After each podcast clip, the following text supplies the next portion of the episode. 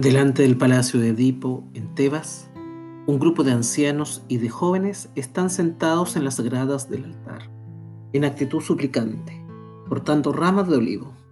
El sacerdote Zeus se adelanta solo hacia el palacio.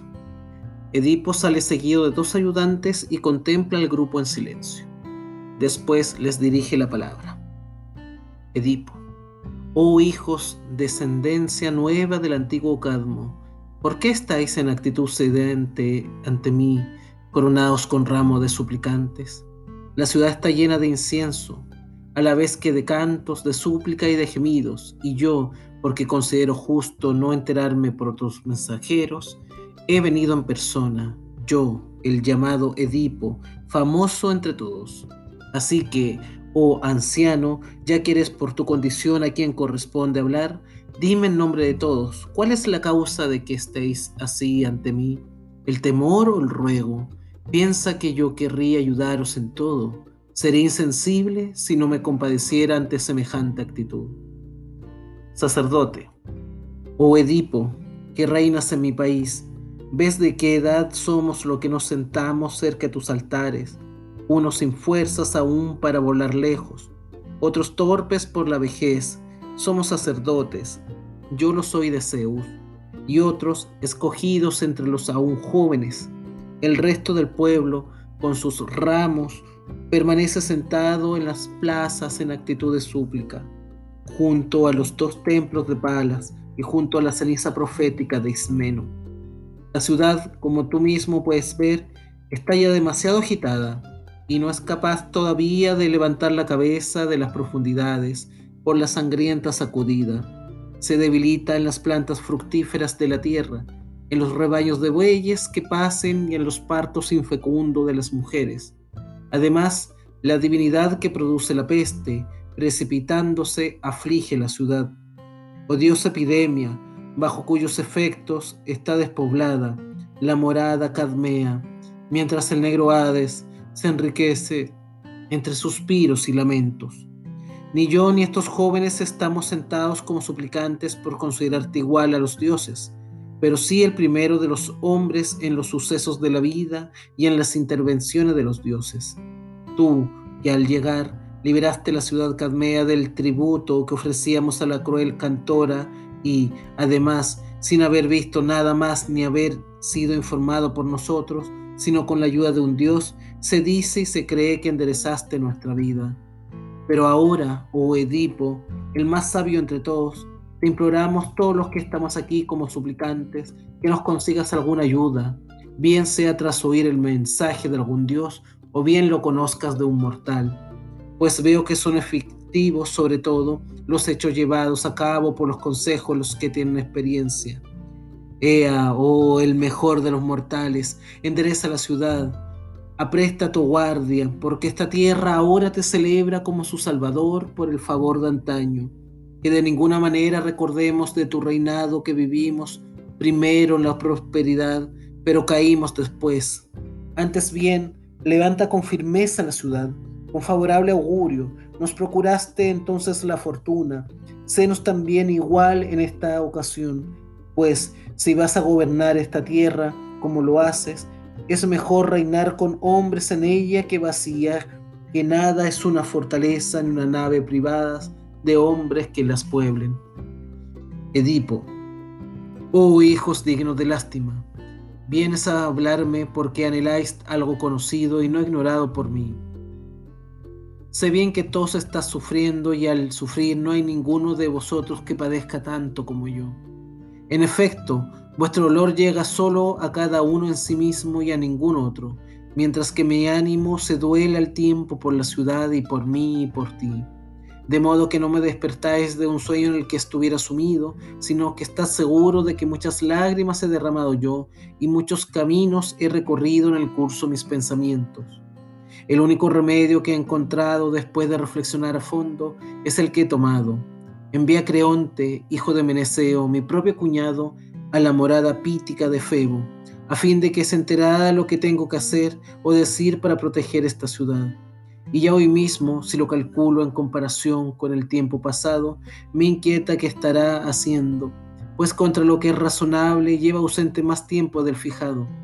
Sería yo malvado si cuando llegue no cumplo todo cuanto el Dios manifieste. Sacerdote, con oportunidad has hablado, precisamente estos me están indicando por señas que Creonte se acerca.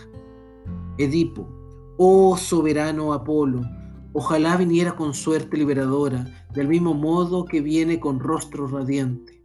Sacerdote, por lo que se puede adivinar, viene complacido. En otro caso, no vendría así con la cabeza coronada de frondosas ramas de laurel. Edipo, pronto lo sabremos, pues ya está lo suficientemente cerca para que nos escuche. Oh príncipe, mi pariente, hijo de Meneceo, ¿con qué respuesta del oráculo nos llegas? Entra Creonte en escena. Creonte, con una buena, afirmo que incluso las aflicciones, si llegan felizmente a término, todas pueden resultar bien.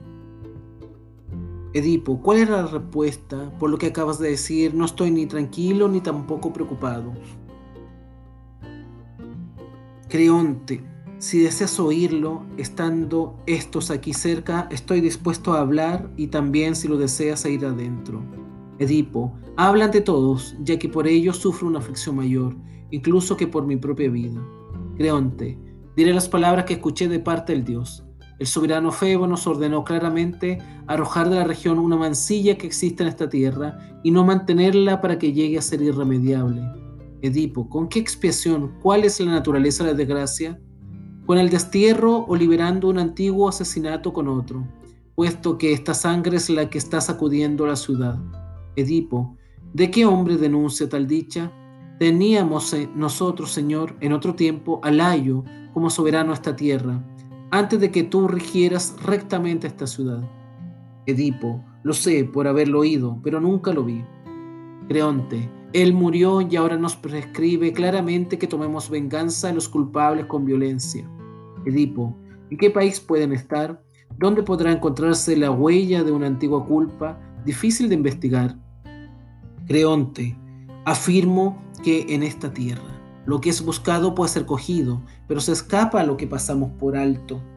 Edipo, ¿se encontró Layo con esta muerte en casa o en el campo o en algún otro país? Creonte, tras haber marchado, según dijo, a consultar al oráculo, y una vez fuera, ya no volvió más a casa. Ningún mensajero ni compañero de viaje lo vio de quien informándose pudiera sacarse alguna ventaja. Creonte, murieron, excepto uno, que huyó despavorido y solo una cosa pudo decir con seguridad de la que vio. Edipo, ¿cuál? porque una sola podría proporcionarnos el conocimiento de muchas, si consiguiéramos un pequeño principio de esperanza. Creonte decía que unos ladrones con los que se tropezaron le dieron muerte, no con el rigor de una sola mano, sino de muchas. Edipo, ¿cómo habría llegado el ladrón a semejante audacia si no se hubiera proyectado desde aquí con dinero? Creonte, eso era lo que se creía, pero después que murió Layo, nadie surgía como su vengador en medio de, de las desgracias. Edipo, ¿Qué tipo de gracia se presentó que impedía, caída así la soberanía, averiguarlo? Creonte, la esfinge, de enigmáticos cantos, nos determinaba atender a los que nos estaba saliendo al paso, dejando helado lo que no teníamos a la vista. Edipo, yo lo volveré a sacar a la luz desde el principio, ya que Febo, merecidamente, y tú, de manera digna, pusiste tal solicitud en favor del muerto, de manera que veréis también en mí, con razón, a un aliado para vengar a esta tierra al mismo tiempo que al Dios. Pues no para defensa de lejanos amigos, sino de mí mismo alejaré yo en persona esta mancha. El que fuera el asesino de aquel, tal vez también de mí, podría querer vengarse con violencia semejante. Así, pues, auxiliando a aquel que me ayudó a mí mismo. Vosotros, hijos, Levantaos de las gradas lo más pronto que podáis y recoged estos ramos de suplicantes. Que otro congregue aquí al pueblo de Cadmo sabiendo que yo voy a disponerlo todo.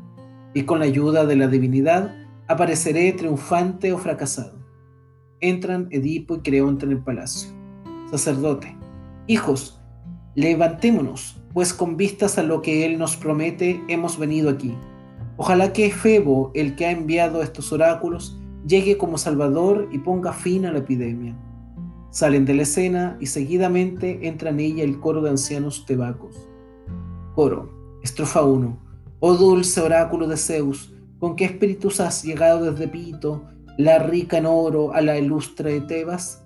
Mi ánimo está tenso por el miedo, temblando de espanto. Oh Dios, a quien se le dirigen agudos gritos, delirios. Sanador, por ti estoy lleno de temor. ¿Qué obligación de nuevo me vas a imponer?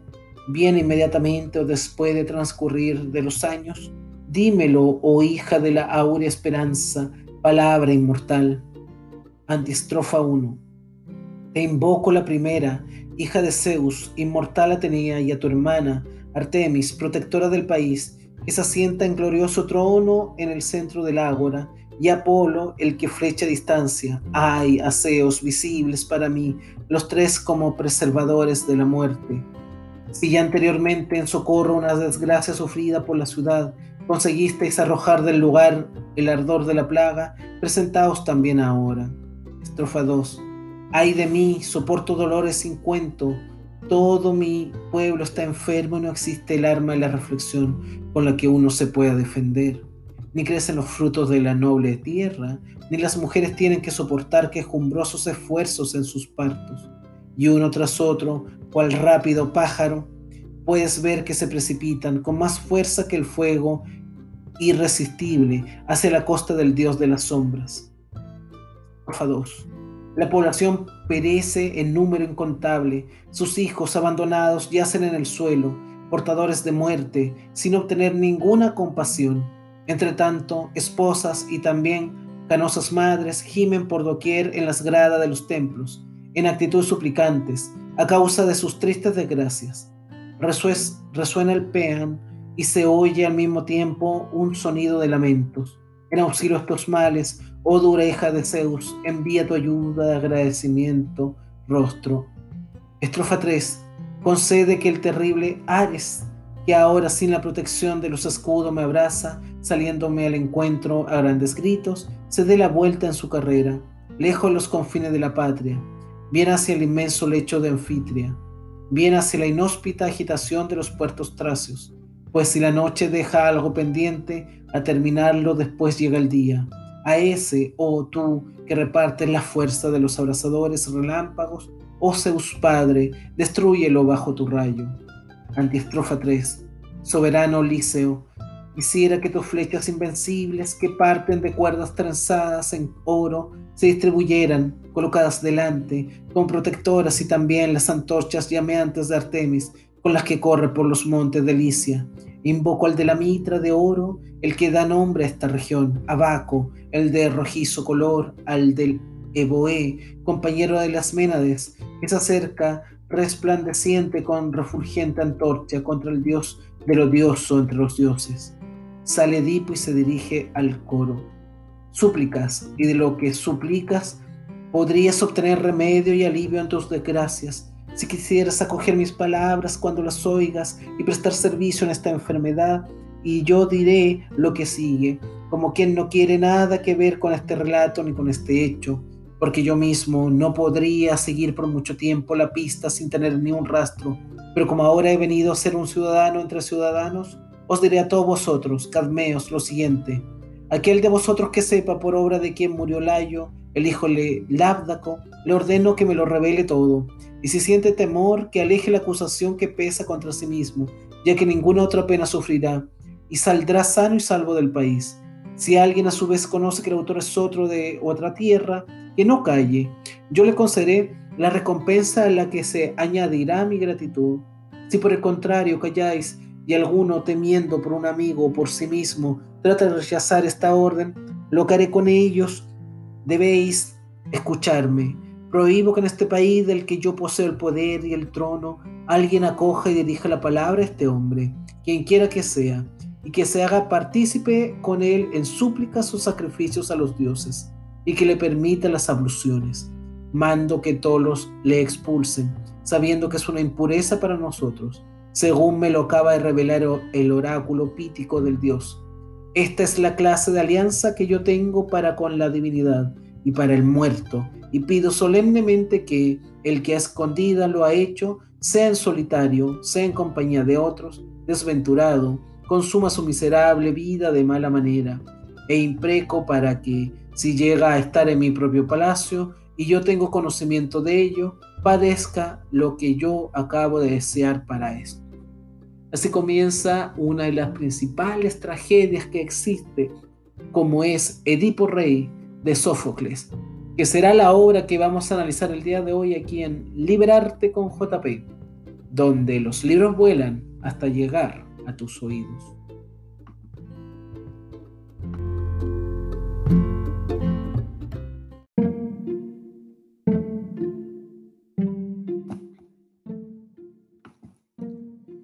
Sófocles nació en Colona, hoy parte de Atenas, actual Grecia, en el año 495 a.C. y murió en la ciudad de Atenas en el año 406 a.C.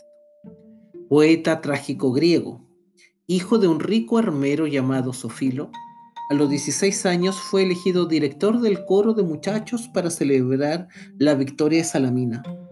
En el 468 a.C. se dio a conocer como autor trágico al vencer a Esquilo en el concurso teatral que se celebraba anualmente en Atenas durante las fiestas dionisíacas, cuyo dominador en los años precedentes había sido Esquilo. Comenzó así una carrera literaria sin parangón. Sófocles llegó a escribir hasta 123 tragedias para los festivales, en los que se adjudicó se estima 24 victorias frente a las 13 que había logrado Esquilo. Se convirtió en una figura importante en Atenas y su larga vida coincidió con el momento de máximo esplendor de la ciudad. Amigo de Heródoto y Pericles, no mostró demasiado interés por la política, pese a lo cual fue elegido dos veces estratego y participó en la expedición ateniense contra Samos en el año 440 acontecimiento que recoge Plutarco en sus vidas paralelas. Su muerte coincidió con la guerra con Esparta que habría de significar el principio del fin del dominio ateniense, y se dice que el ejército atacante concertó una tregua para que se pudieran celebrar debidamente sus funerales. De su enorme producción, sin embargo, se conservan en la actualidad, aparte de algunos fragmentos, tan solo siete tragedias completas. Antígona, Edipo Rey, Ajax, las Traquinias, Filoctetes, Edipo en Colona y Electra. A Sófocles se debe la introducción de un tercer personaje en la escena, lo que da mayor juego al diálogo y el hecho de dotar de complejidad psicológica al héroe de la obra. En Antígona opone dos leyes, la ley de la ciudad y la de la sangre. Antígona quiere dar sepultura a su hermano muerto, que se había levantado contra la ciudad ante la oposición del tirano Creonte quien al negarle sepultura pretende dar ejemplo a la ciudad. La tensión del enfrentamiento mantiene en todo momento la complejidad y el equilibrio, y el destino trágico se abate sobre los dos, pues también a ambos corresponde la ibris, el orgullo excesivo. Edipo Rey es quizás la más célebre de sus tragedias, y así Aristóteles la consideraba en su poética como la más representativa y perfecta de las tragedias griegas, aquella en que el mecanismo catártico final alcanza su mejor clímax. También es una inmejorable muestra de la llamada ironía trágica, por la que las expresiones de los protagonistas adquieren un sentido distinto del que ellos pretenden. Así sucede con Edipo, empeñado en hallar al culpable su desgracia y la de su ciudad, y abocado a descubrir que este culpable es el mismo, por haber transgredido otra vez la ley de la naturaleza y de la sangre al matar a su padre y yacer con su madre aún a su pesar. El enfrentamiento entre la ley humana y la ley natural es central en la obra de Sófocles, de la que probablemente sea cierto decir que representa la más equilibrada formulación de los conflictos culturales de fondo a los que daba salida la tragedia griega.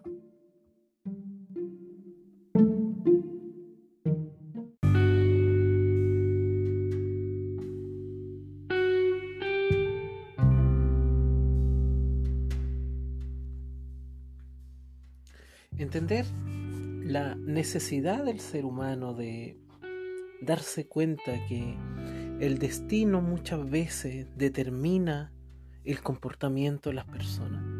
Fue uno de los grandes principios que usaron los dramaturgos en la época clásica. Sófocles, uno de los principales impulsores del drama, nos trae a través de este texto, como es Edipo Rey, uno de los símbolos de la tragedia en la cultura popular, el destino del ser humano.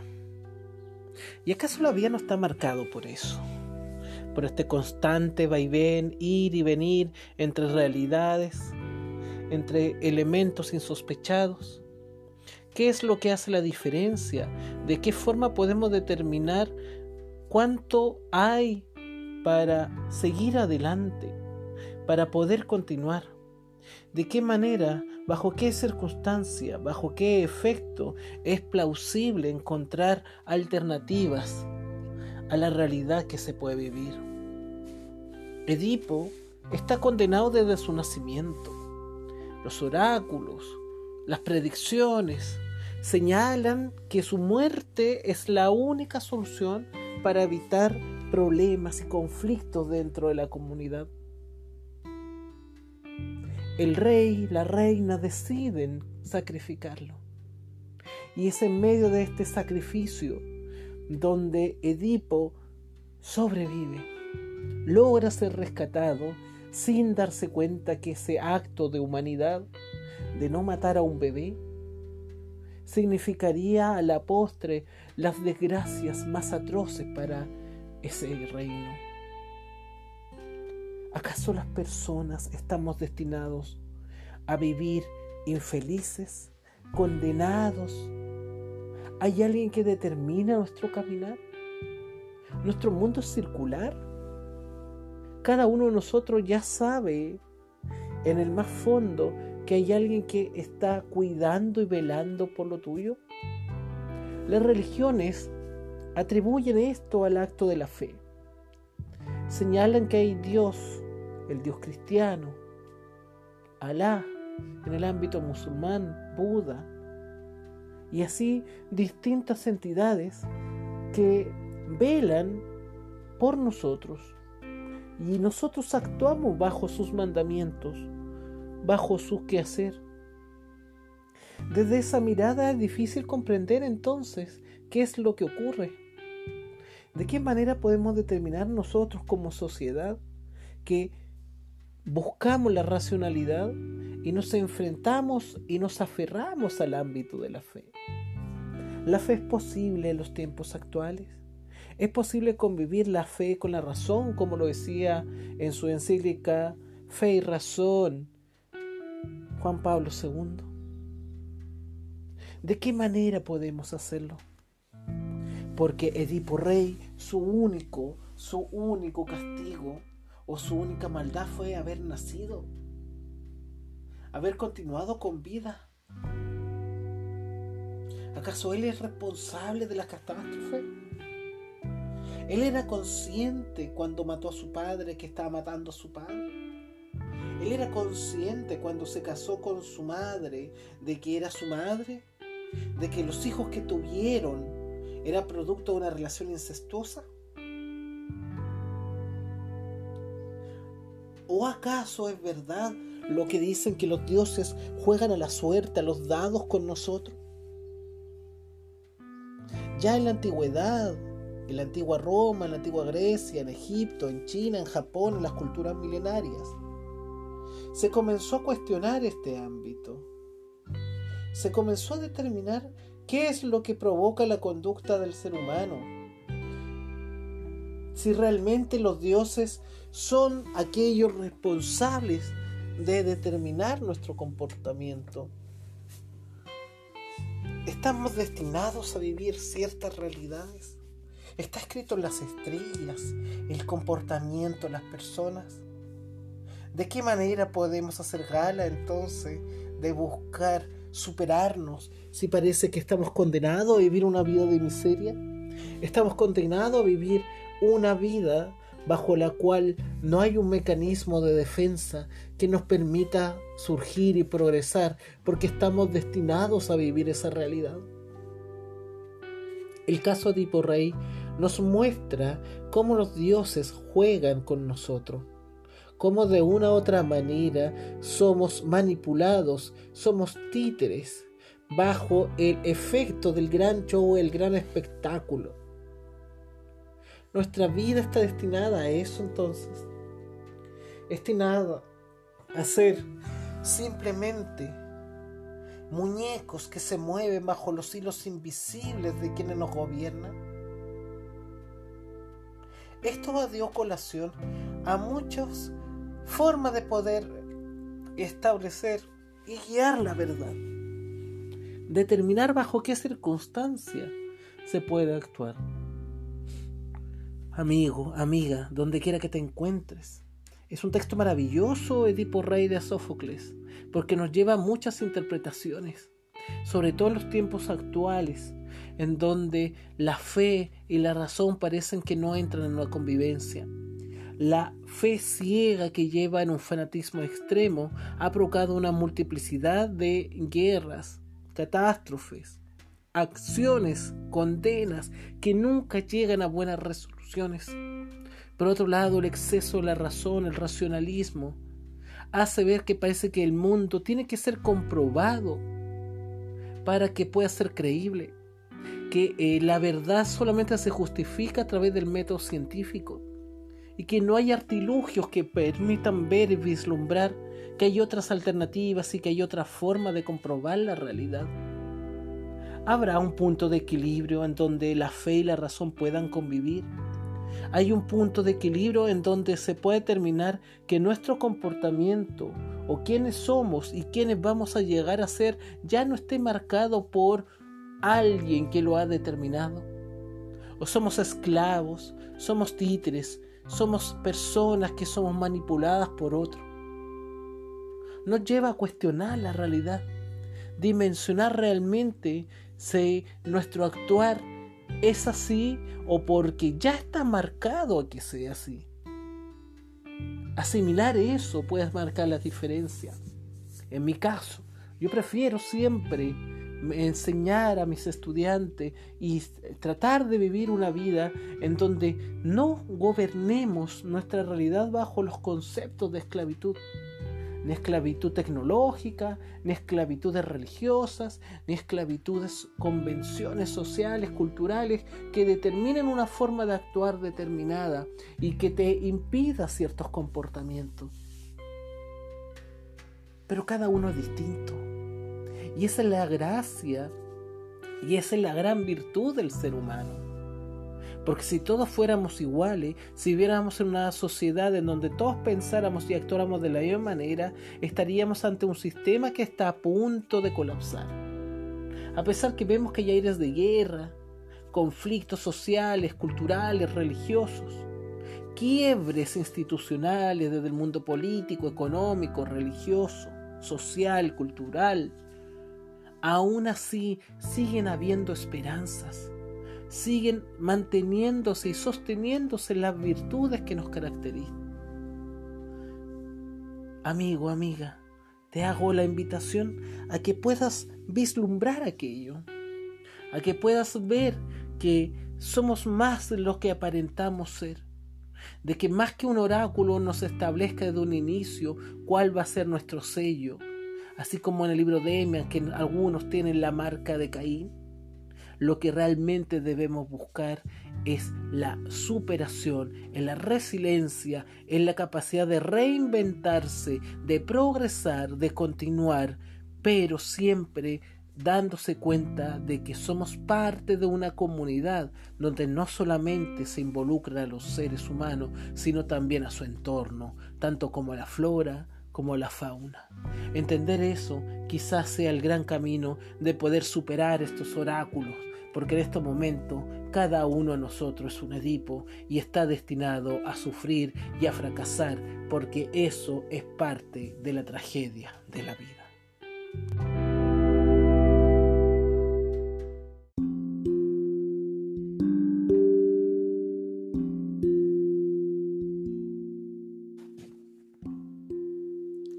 Criado, por los dioses, Señor, no insultes a este anciano.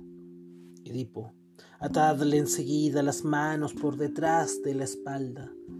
El criado, infortunado, ¿para qué? ¿Qué quieres saber? Edipo, ¿entregaste tú a este niño por quien te pregunta? El criado, se lo entregué. Ojalá me hubiera muerto aquel día. Edipo, pues morirás hoy si no dices la verdad. Criado, más me mata el tener que decirla. Edipo, este hombre, a lo que parece, dilata la contestación. Criado, no, en verdad, pues ya he dicho que se lo entregué hace tiempo. Edipo, ¿y de dónde lo recogiste? ¿Era tuyo de otro? El criado, mío no era, lo recibí de otro. Edipo, ¿de qué ciudadano y de qué casa? No, por los dioses, Señor, no me preguntes más. Edipo, muerto eres y tengo que repetirte la pregunta. El criado, pues había nacido en el palacio de Layo. Edipo, ¿era siervo hijo legítimo de aquel? Ay, de mí me horroriza el decirlo, Edipo, y a mí el escucharlo, pero sin embargo es preciso que lo oiga. criado, de aquel se decía que era hijo, pero la que está en palacio, tu mujer, te dirá mejor que yo cómo fue todo esto. Edipo, ¿es que fue ella misma quien te lo entregó? El criado, sí, rey, criado. ¿Y para qué? El criado, para que lo matara, Edipo, y lo había parido la infeliz. El criado, por temor de funestos oráculos. Edipo, ¿cuáles? El criado se decía que él había de matar a sus padres. Edipo, ¿Y cómo se lo entregaste tú a este viejo? El criado, me compadecí, señor, creyendo que se lo llevaría a tierra extraña, a la patria donde él era, pero éste lo conservó para los mayores males, porque si eres ese a quien éste se refiere, considérate el más infortunado de los hombres. Edipo, ay, ay, ya está todo aclarado. Oh, luce a este el último día que te vea, quien vino al mundo engendrado por quienes no debían haberle dado el ser, contrajo relaciones con quienes le estaban prohibidas y mató a quien no debía. Coro, oh generaciones humanas, como en mi cálculo, aunque reboséis de vida, sois lo mismo que la nada. ¿Qué hombre, pues, qué hombre goza felicidad más que el momento en que se lo cree para enseguida declinar? Con tu ejemplo a la vista y con tu sino, oh infortunado Edipo, no creo ya que ningún mortal sea feliz. Quien dirigiendo sus deseos a lo más alto llegó a ser dueño la más suprema dicha. Ay, Júpiter, y después de haber aniquilado a la Virgen de corvas uñas, cantadora de oráculos, se levantó en medio de nosotros como una valla contra la muerte, por lo que fue proclamado nuestro rey, y recibió los mayores honores, reinando en la grande Tebas ¿No es ahora el más infortunado de los hombres? ¿Quién se ve envuelto en más atroces desgracias y en mayores crímenes por una alternativa de la vida? Oh ilustre Edipo, el propio asilo de tu casa fue bastante para que cayeras en él como hijo, como padre y como marido. ¿Cómo es posible, oh infeliz, cómo que el seno fecundado por tu padre te pudiera soportar en silencio tanto tiempo? Lo descubrió a pesar tuyo el tiempo, que todo lo ve, y condenó ese himeneo execra, donde engendraba a su vez el que fue engendrado. Ay, hijo de la... Ojalá, ojalá nunca te hubiera visto, pues me haces llorar exhalando dolorosos lamentos de mi boca. Y para decir verdad, de ti recibí la vida, por ti calmé mis congojas. Mensajero, Oh siempre respetabilísimos señores de esta tierra, qué cosas vais a oír y qué desgracias veréis y cuán grande dolor sentiréis si como patriotas os inspira interés la casa de los labdácidas. Yo creo que ni el Istro ni el Fasis podrán lavar con sus aguas las impurezas que ese palacio encierra y los crímenes que ahora salen a la luz, voluntarios, no involuntarios, pues de todas las calamidades las que más deben sentirse son las que uno se procura para sí mismo. Coro, la que nosotros ya sabemos, por cierto que es muy dolorosa. ¿Vienes a anunciarnos otra? Mensajero, brevemente os la diré y la sabréis ha muerto la excelsa Yocasta. Coro. Ay, desdichada, ¿quién la ha matado? Mensajero, ella por sí misma. De todo lo sucedido ignoro lo más doloroso, pues no estuve presente. Pero, sin embargo, en tanto que mi memoria lo recuerde, sabrás los sufrimientos de aquella infortunada. Cuando arrebatada por el furor atravesó el vestíbulo palacio, se lanzó derechamente hacia el lecho nupcial, arrancándose la cabellera con ambas manos. Apenas entró, cerró la puerta por dentro y empezó a invocar al difunto Layo, muerto a tiempo, rememorando los antiguos concúbitos que debían matar a él y dejar a la madre para engendrar hijos con su propio hijo en infantas nupcias. Y lloraba amargamente por el hecho en que la infeliz concibió de su marido otro marido y de Mando y de su hijo otros hijos. Después de esto no sé cómo se mató, porque como entró Edipo dando grandes alaridos, nos impidió contemplar la desgracia, pues nos fuimos todos hacia él, rodeándole por todas partes, porque corría desatentado, pidiendo que le diéramos una espada y que le dijésemos dónde estaba la esposa que no era esposa y en cuyo seno fueron concebidos él y los propios hijos de él.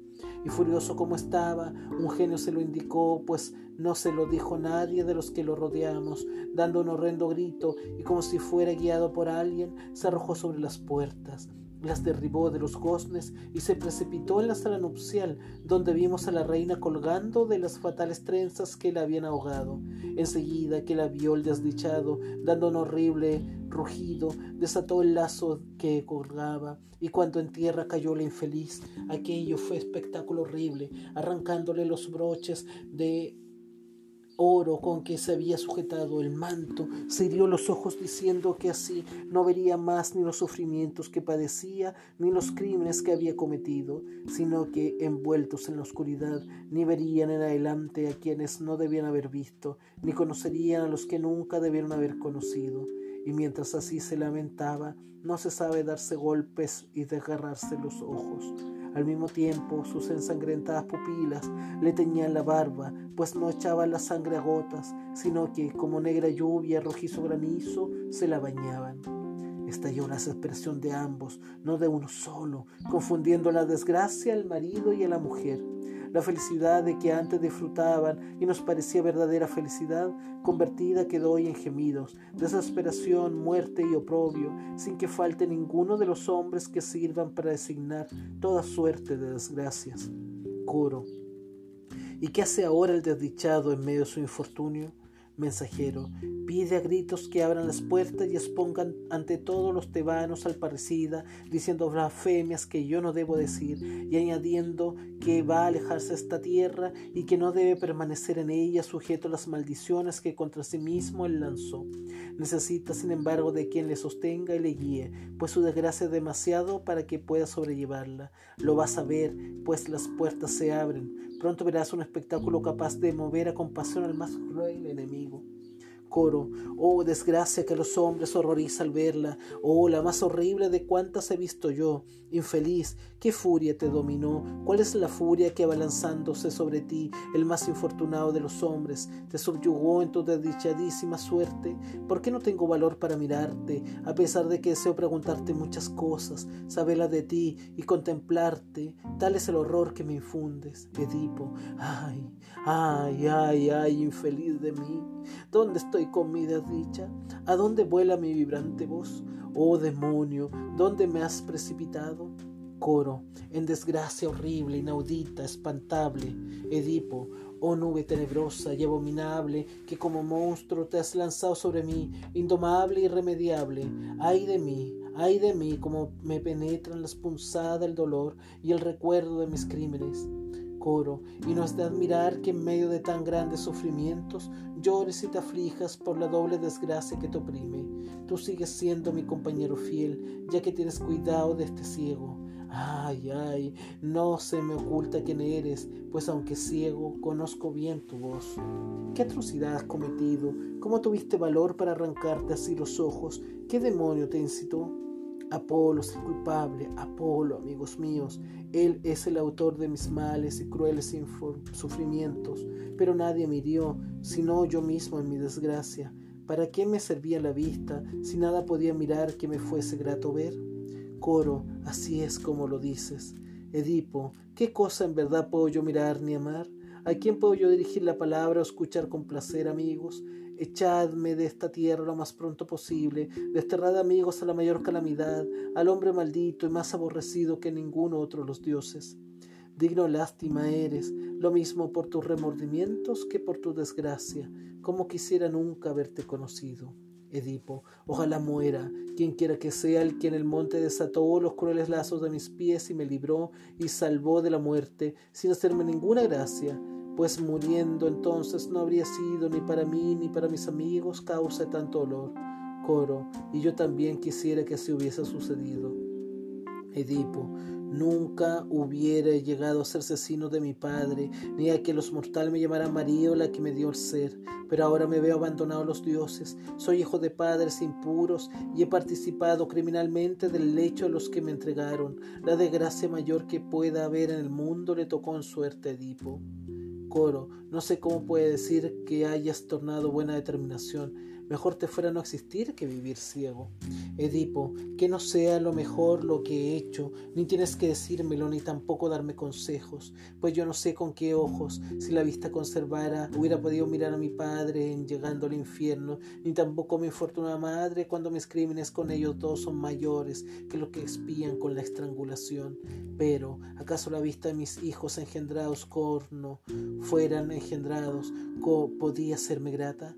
No, de ningún modo, a mis hijos jamás, ni la ciudad, ni las torres, ni las imágenes sagradas de los dioses, de todo lo cual yo a mi salaventura, viendo el único que tenía la más alta dignidad en Tebas, me privé a mí mismo al ordenar a todos que expulsaran al impío, al que los dioses y mi propia familia hacían aparecer como impura pestilencia, y habiendo ya manifestado tal deshonra como mía, ¿podía mirar con buenos ojos a estos?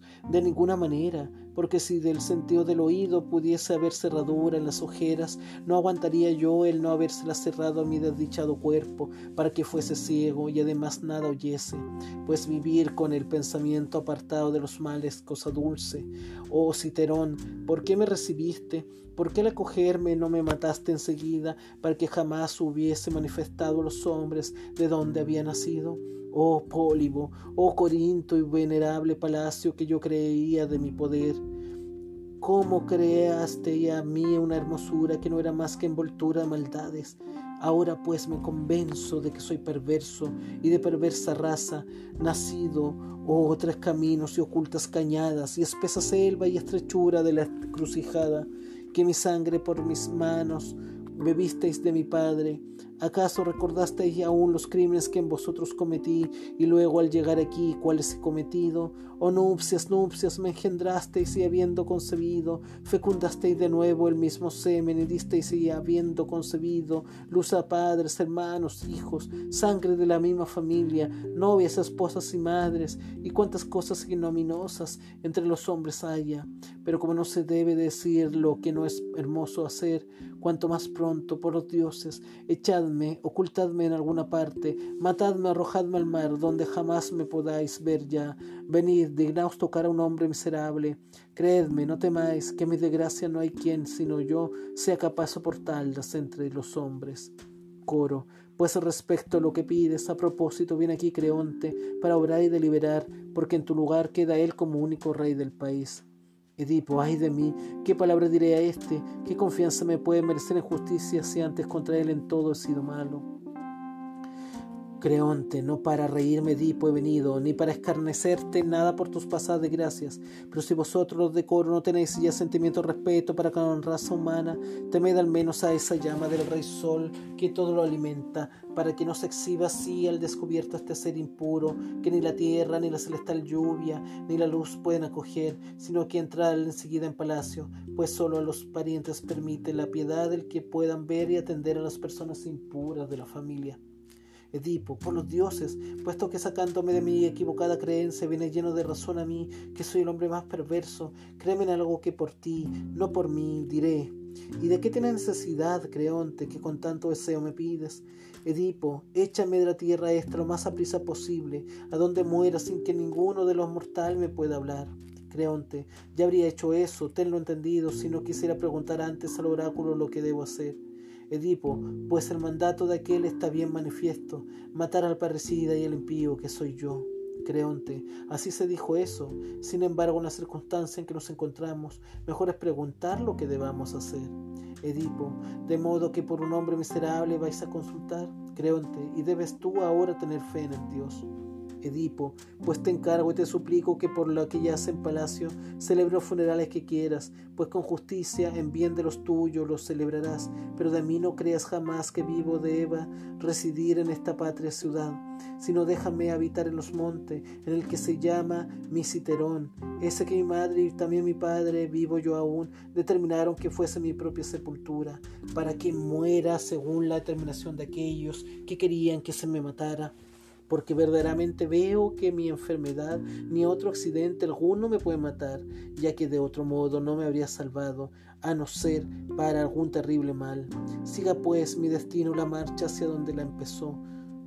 De mis hijos varones por mí, Creonte, no tengas cuidado, hombres son, de modo que donde estén no ha de faltar lo necesario para vivir, pero sí de mis dos hijas infortunadas y dignas de lástima, que jamás se sentaban a comer en la mesa sin estar yo, sino que de cuanto yo gustaba de todo siempre tomaban su padre.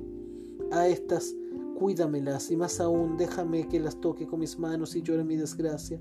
Permíteme, oh rey, permíteme tu puro nacimiento, que al tocarlas con mis manos creeré tenerlas como cuando veía.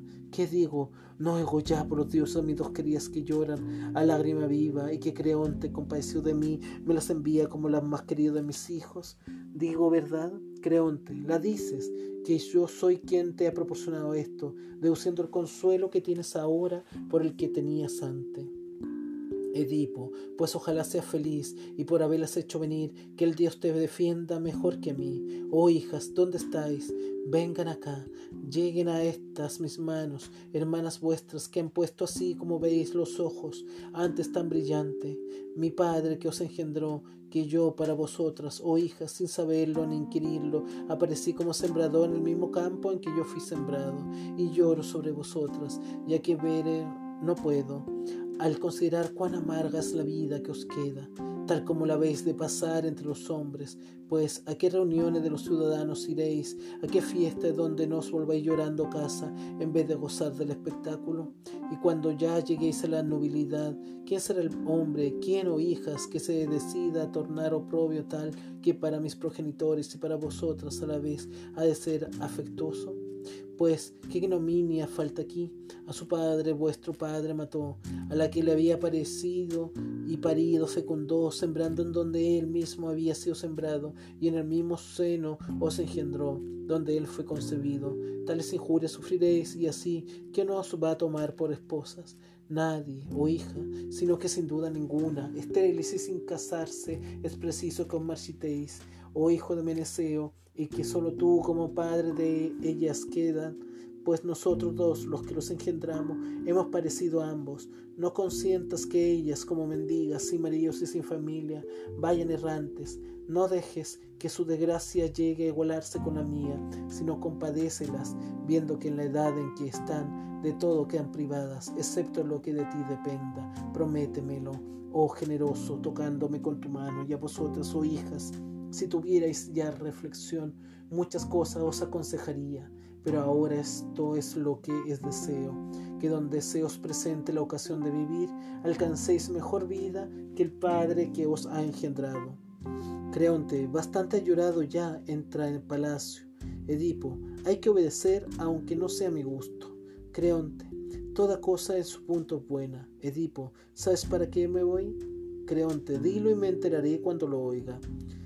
Edipo, para que de la tierra me echas desterrado. Creonte, del Dios depende la concesión que me pidas. Edipo, pues a los dioses muy odioso soy. Creonte, sin embargo, obtendrás eso pronto. Edipo, lo firmas. Creonte, lo que no siento no acostumbro a decirlo vanamente. Edipo, llévame pues de aquí, ya, Creonte, sigue pues, y apártate las niñas. Edipo, de ninguna manera las apartes de mí. Creonte, en todo no quieras disponer, porque aquello en que has dispuesto no resultó bien para tu vida.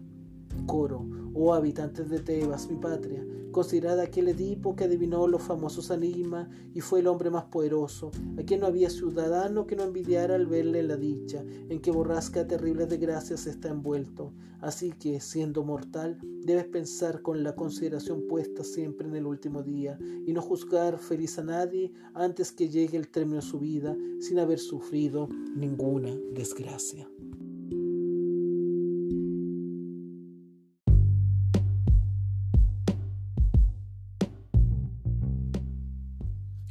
No cabe duda que Edipo Rey de Sófocles es una de las principales tragedias que existe en la literatura. Un texto que vemos a profundidad cómo el destino del ser humano está marcado por los dioses. Las profecías, los oráculos, los escritos en las estrellas van dando cuenta de lo que puede llegar a ser una persona y las consecuencias que puede traer no obedecer a los dioses. Eso nos lleva a colación el entender de quiénes somos realmente. Si somos capaces de sobrevivir a este mundo o si este mundo es propio de una consecuencia tal como nuestra vida que ha sido determinada por otros.